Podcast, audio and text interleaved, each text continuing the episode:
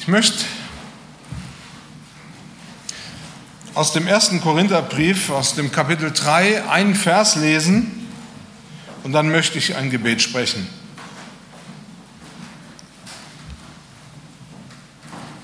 Da heißt es nämlich, wisst ihr nicht, dass ihr Gottes Tempel seid und der Geist Gottes in euch wohnt? Ich möchte beten. Vater, ich danke dir von ganzem Herzen dafür, dass wir jetzt dein Wort haben. Ich bitte dich, mach du uns die Herzen weit für das, was du uns sagen willst. Und ich bitte dich, sprich du zu uns und verändere uns. Danke dafür, dass dein Wort die Wahrheit ist. Heilige uns in deiner Wahrheit. Amen. Ich bin in der letzten Zeit öfter mal angesprochen worden, ob ich nicht irgendwas zum Thema Geistesgaben in der Gemeinde predigen könnte. Und ich muss euch ehrlich gestehen, ich habe lange hin und her überlegt, ob ich das wirklich machen soll. Vor allen Dingen deshalb, weil ich unterschiedliche Auffassungen zu diesem Thema kennengelernt habe und ich selber aus einer Gemeinde komme, in der das Thema Geistesgaben selber sehr verhalten angegangen worden ist. Oder besser gesagt, es kam eigentlich gar nicht vor. Ich habe in meiner Jugend die Überzeugung kennengelernt, dass Geistesgaben, wenn man sie heilsgeschichtlich einordnet, also das Wort heilsgeschichtlich bezeichnet eigentlich die Geschichte, die Gott mit seinem Volk Israel und seiner Gemeinde hat. Für ja, viel mehr kann man dazu gar nicht sagen, das würde den Rahmen sprengen. Ich habe also gelernt, äh, dass die Geistesgaben, wenn man sie heilsgeschichtlich einordnet, nur in der Zeit der Apostel aufgetreten sind und danach, als das Wort Gottes, die Bibel vollständig war, keinerlei Notwendigkeit mehr bestanden hat, dass es Gaben oder Geistesgaben gibt. In der Hauptsache wird dieses Verständnis aus dem Hebräerbrief abgeleitet.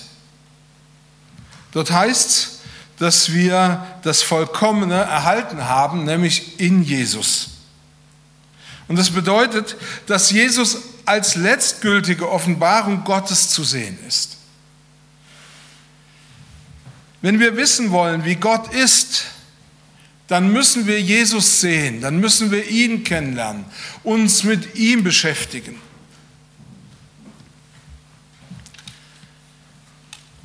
Und in diesem Zusammenhang weist der Hebräerbriefschreiber darauf hin, darum sollen wir desto mehr achten auf das Wort, das wir hören, damit wir nicht am Ziel vorbeitreiben.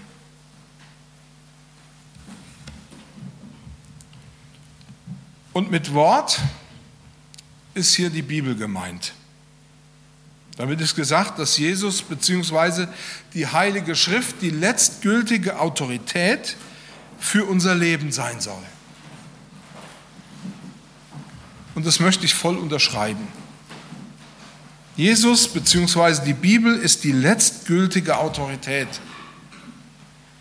Deshalb muss all das, was wir verkündigen, was wir in einer Predigt sagen oder hören, sich an Gottes Wort überprüfen lassen.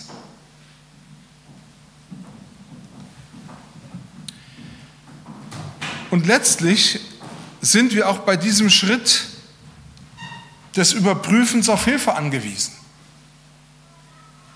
nämlich auf die Hilfe des Heiligen Geistes, von dem Jesus sagt, dass er der Geist der Wahrheit ist. Der Heilige Geist, so sagt die Bibel, hilft uns dabei, die Wahrheit von etwas zu erkennen. Jesus sagt, der Geist leitet uns in diese Wahrheit hinein.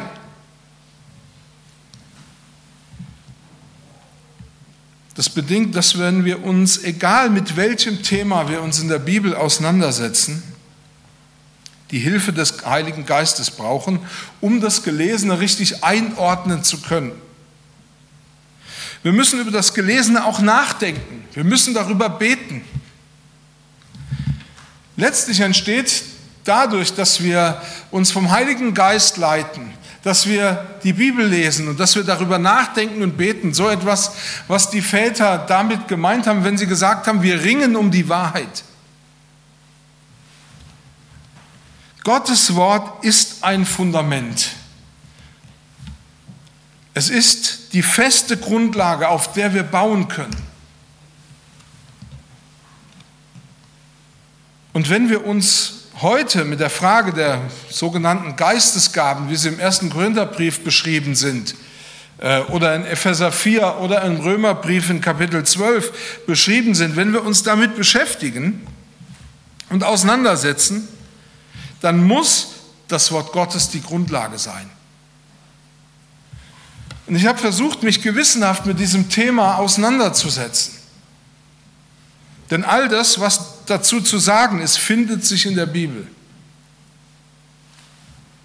Trotzdem muss ich natürlich auch, damit äh, kann ich sagen, dass es natürlich sein kann, dass heute am Ende jemand aus dem Gottesdienst rausgeht und sagt, ich bin total anderer Meinung als du. Und ich finde, dass, das auch, dass ich das gut stehen lassen kann. Ich stehe auch gerne für Gespräche zur Verfügung ja, um einfach da vielleicht in einem persönlichen Gespräch meine Sicht nochmal darstellen zu können. Klar ist, dass ich sicher heute nicht alle Fragen zu diesem Thema beantworten kann, schon allein deswegen, weil in diesem Thema sehr viel Stoff zum Nachdenken zu finden ist. Wie gesagt, ich möchte heute ein paar Anhaltspunkte geben, wie wir mit den, wie Paulus das nennt, Geistesgaben umgehen können. Und ich werde sicherlich nicht die einzelnen in der Bibel genannten Gaben besprechen mit euch, sondern ich möchte euch vielmehr eine Grundlage zur Einordnung geben. Und ich hoffe, dass ihr so die Möglichkeit habt, für euch selber eine Haltung zu finden, mit der ihr auch umgehen könnt. Und der erste Gedanke, den ich mit euch bedenken will, ist der, Gott ist gegenwärtig. Das ist meine erste Hilfe zur Einordnung für dieses Thema Gott ist gegenwärtig. Und ich lese noch einmal den Vers, den ich eben gelesen habe. Wisst ihr nicht, dass ihr Gottes Tempel seid und der Geist Gottes in euch wohnt? Gerade der Gedanke, dass Gott in der Gemeinde gegenwärtig ist, hat mein Denken in diese Richtung verändert. Ich habe vor kurzem schon einmal über das Thema gesprochen. Viele können sich vielleicht daran erinnern dass Gott gegenwärtig ist. Und ich habe festgestellt, dass die Gemeinde der Ort ist, in der Gott nicht nur symbolisch anwesend ist, sondern real.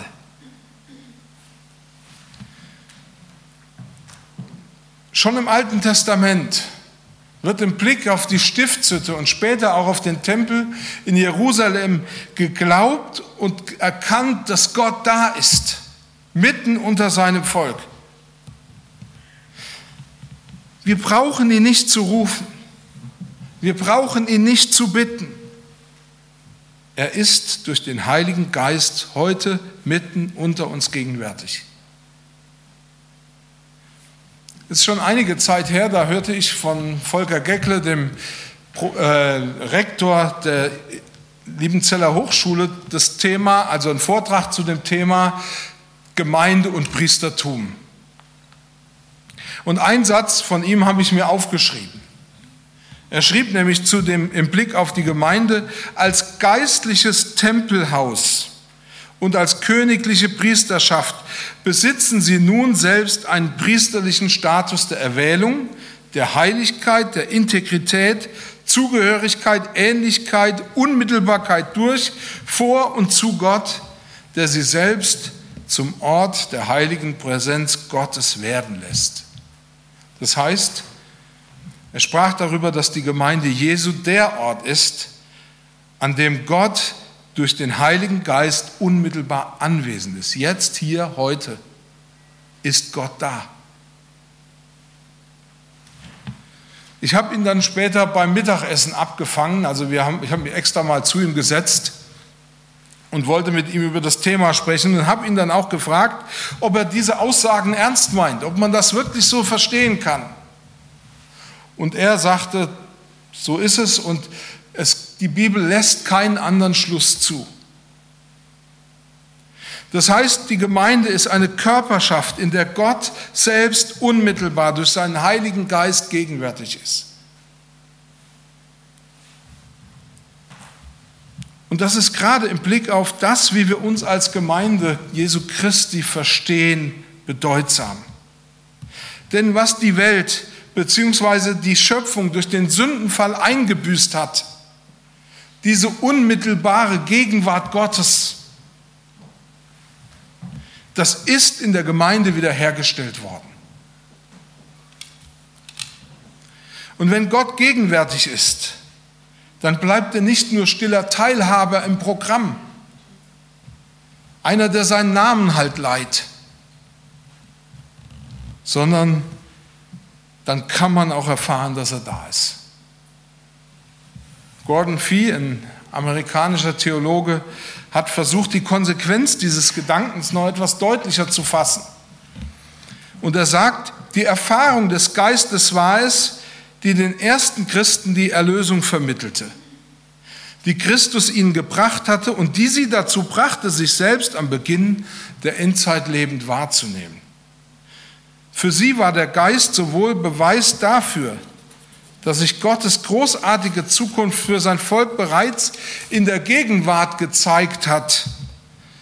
Es war auch der Garant dafür, dass Gott das zum Ende bringen wird, was er in Christus angefangen hat. Von daher war der Geist grundlegend für ihr ganzes Verständnis eines Lebens in Christus. Das bedeutet, dass die entscheidenden Punkte im Blick auf die Gemeinde sind, in ihr ist Gott durch die Person des Heiligen Geistes gegenwärtig. Gott sucht sein Volk, das neue Volk Gottes heim, indem er Wohnung bei ihm nimmt.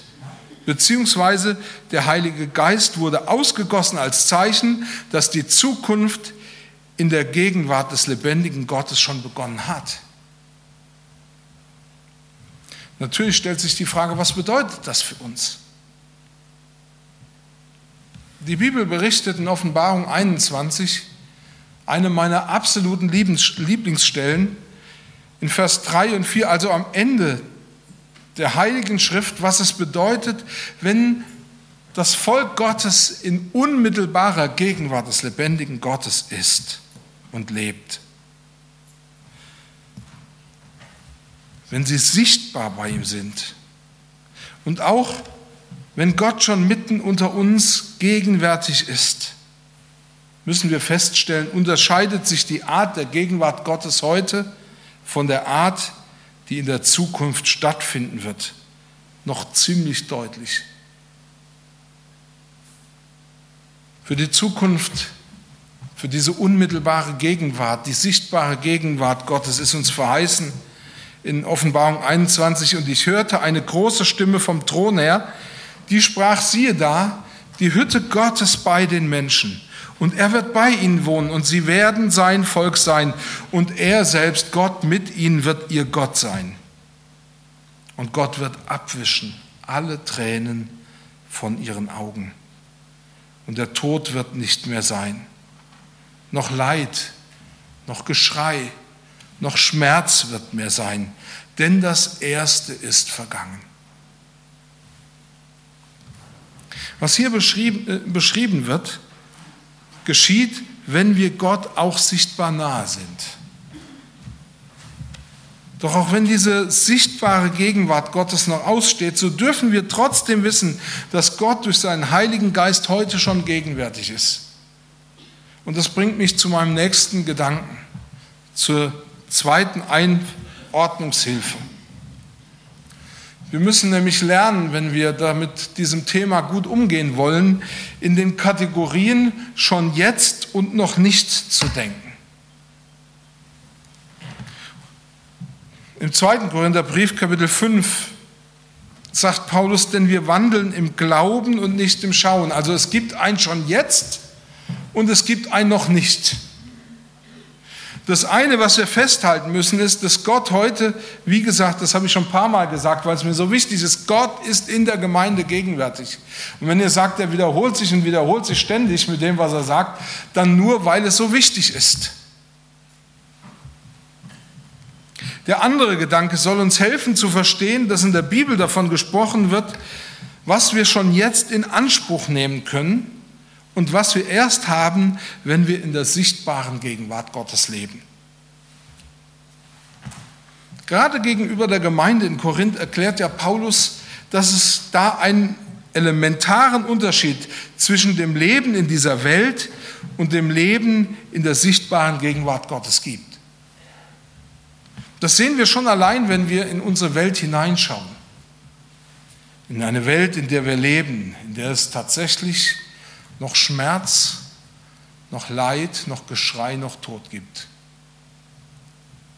Wir denken alle an diese letzten Tage, diese furchtbaren Schreckensnachrichten aus Barcelona, aus den USA, aus Finnland, aus der Sowjetunion, äh, Russland, Sowjetunion gibt es ja nicht mehr, aber wo Menschen willkürlich umgebracht worden sind, auf schlimme Weise. Wir wissen, dass es noch Tod und Leid und Schmerz gibt.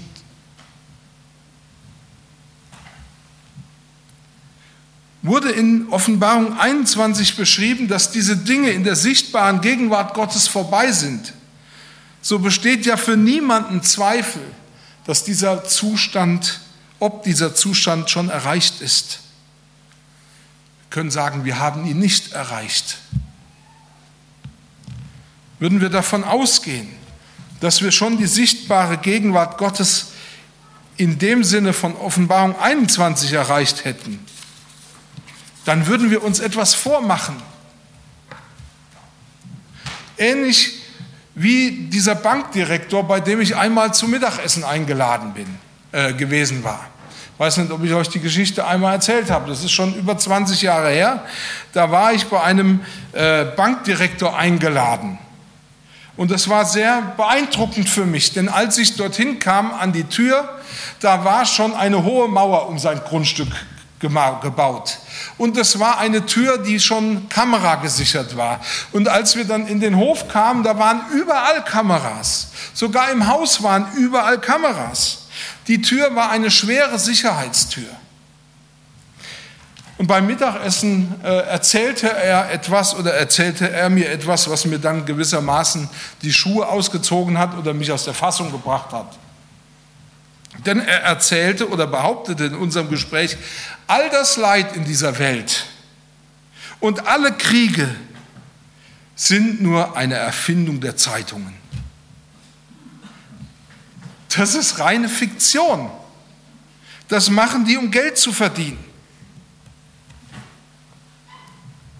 Das hat nichts mit der Wirklichkeit zu tun, denn die Wirklichkeit sieht ganz anders aus. Es ist alles gut. Ich fühlte mich erinnert an einen Film, den ich mal gesehen habe mit Robert De Niro, Wake the Dog, wo er als Hollywood-Regisseur für den Wahlkampf ge geworben wurde, dass er übers Kino einen Krieg inszeniert, der in den Nachrichten eingespielt worden ist und die Leute haben alles gesehen, die Opfer und alles. Und es wurde eigentlich nur gebraucht, um die Leute von etwas zu überzeugen, aber da war wirklich nichts dran. Den Krieg gab es nicht. Aber ich konnte mir das nicht vorstellen. Da gibt es einen Menschen, der etwas behauptet, was offensichtlich in dieser Welt völlig anders ist. Paulus würde sagen, wenn wir den Leuten Glauben machen, dass etwas ist, was noch nicht ist, dann sind wir unnüchtern, dann sind wir Schwärmer dann leiden wir an Realitätsverlust.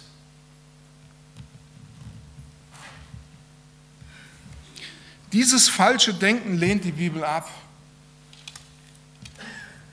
Im Blick auf die Gemeinde können wir das Wissen um die Gegenwart Gottes nur richtig einordnen, wenn wir in der Kategorie schon jetzt und noch nicht denken lernen. Das ist vor allen Dingen da wichtig, wenn wir uns darüber Gedanken machen, wie das mit den sogenannten Geistesgaben ist, die Paulus an mehreren Stellen im Neuen Testament beschreibt als etwas, das die Gemeinde hat. Gordon Fee, ich habe ihn eben schon mal zitiert, gab eine gute Antwort darauf. Er schrieb, weil der Geist bei seinem Volk gegenwärtig ist, sind seine Gaben für Paulus so normal wie das Atmen. Ihr Zweck sieht er darin, das Volk in der Gegenwart aufzubauen, während es auf die Vollendung in der Zukunft wartet. Das bedeutet, die Gaben oder die Geistesgaben, die Gott schenkt, sind der Gemeinde schon jetzt gegeben, damit sie für das Eigentliche, für die ewige, die sichtbare Gemeinschaft mit dem lebendigen Gott und Jesus Christus vorbereitet wird. Ich möchte diesen Gordon Fee noch einmal zitieren. Der Geist versammelt das neu konstituierte Volk Gottes in der Anbetung, damit es gemeinsam Gott lobt und die Gaben ausübt und so die Gemeinschaft der Glaubenden auferbaut wird. Paulus weiß nichts von jenem Entweder oder, das sich in der späteren Kirche im Blick auf, äh, auf Frucht und Gaben eingebürgert hat. Auch nicht dass sich die Betonung ethischer Umsetzung des Glaubens und eine Gottesdienstpraxis voll inspirierten Lobpreises später ausschließen sollten. An zwei Stellen im Neuen Testament fordert Paulus die Gemeinde auf, voll Heiligen Geistes zu werden und sich erfüllen zu lassen. Das ist einmal im Kolosserbrief und dann im Epheserbrief. Für Paulus galt für den Lobpreis der Gemeinde, dass der heilige Gott darin die führende Rolle spielen muss. Wie gesagt, die vollkommene Gemeinschaft, die sichtbare Gemeinschaft mit Gott steht noch aus. Aber sein Geist und die Gaben des Geistes sind uns schon jetzt gewissermaßen zum Überbrücken der Zeit, bis er wiederkommt, so wie er es verheißen hat, gegeben worden. Das heißt, die sogenannten Geistesgaben, natürliche wie übernatürliche, gehören in unsere Zeit. Sie sind zum Aufbau der Gemeinde gegeben worden, zur Entwicklung, zur Bereicherung und vor allem, um uns über Gott und über den Nächsten, der diese Gaben einsetzt, auch freuen zu können. Mancher glaubt, dass das nicht zutrifft. Er verweist dabei auf eine Bibelstelle im 1. Korintherbrief in Kapitel 13. Da hat Paulus Folgendes geschrieben. Die Liebe hört niemals auf, wo doch das prophetische Reden aufhören wird und das Zungenreden aufhören wird und die Erkenntnis aufhören wird. Und das bezieht, und, äh, und Paulus bezieht es darauf, oder die Leute beziehen das darauf, dass Paulus sagt, alle Geistesgaben hören jetzt auf. Gemeint ist in seiner Zeit. Aber davon spricht der Text nicht. Wenn Gott seiner Gemeinde natürliche und übernatürliche Gaben gegeben hat, um seine Gemeinde aufzubauen, dann vor allem für die Zeit, bis er kommt. Wir brauchen diese Gaben, die er schenkt damit wir die Zeit bis zu seiner Wiederkunft überstehen. Und wenn das Vollkommene, also die sichtbare Gemeinschaft mit Gott angebrochen ist, dann sind diese Gaben nicht mehr nötig. Nur die Liebe bleibt und wird ihre Bedeutung niemals verlieren. Gnadengaben sind vielmehr für die Gemeinde ein Zeichen der Gegenwart Gottes. Nicht das einzigste Zeichen, aber sie dürfen auch nicht fehlen. Sie sind eine Anzahlung auf das, was Gott in Ewigkeit schenkt.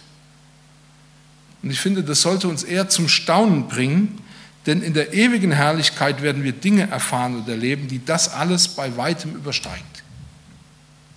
Amen. Ich möchte jetzt noch einmal beten und dann wollen wir zum Abendmahl überleiten. Vater, ich danke dir dafür, dass du alles dafür getan hast, damit wir die Zeit bis zum Kommen deines Sohnes Jesus wirklich gut überstehen können. Danke, dass du uns Gaben gibst, und dass du uns reich beschenkst und dass du uns Gemeinschaft mit dir erlaubst und, und gibst und dass du hier bist. Ehre sei deinem heiligen Namen. Amen.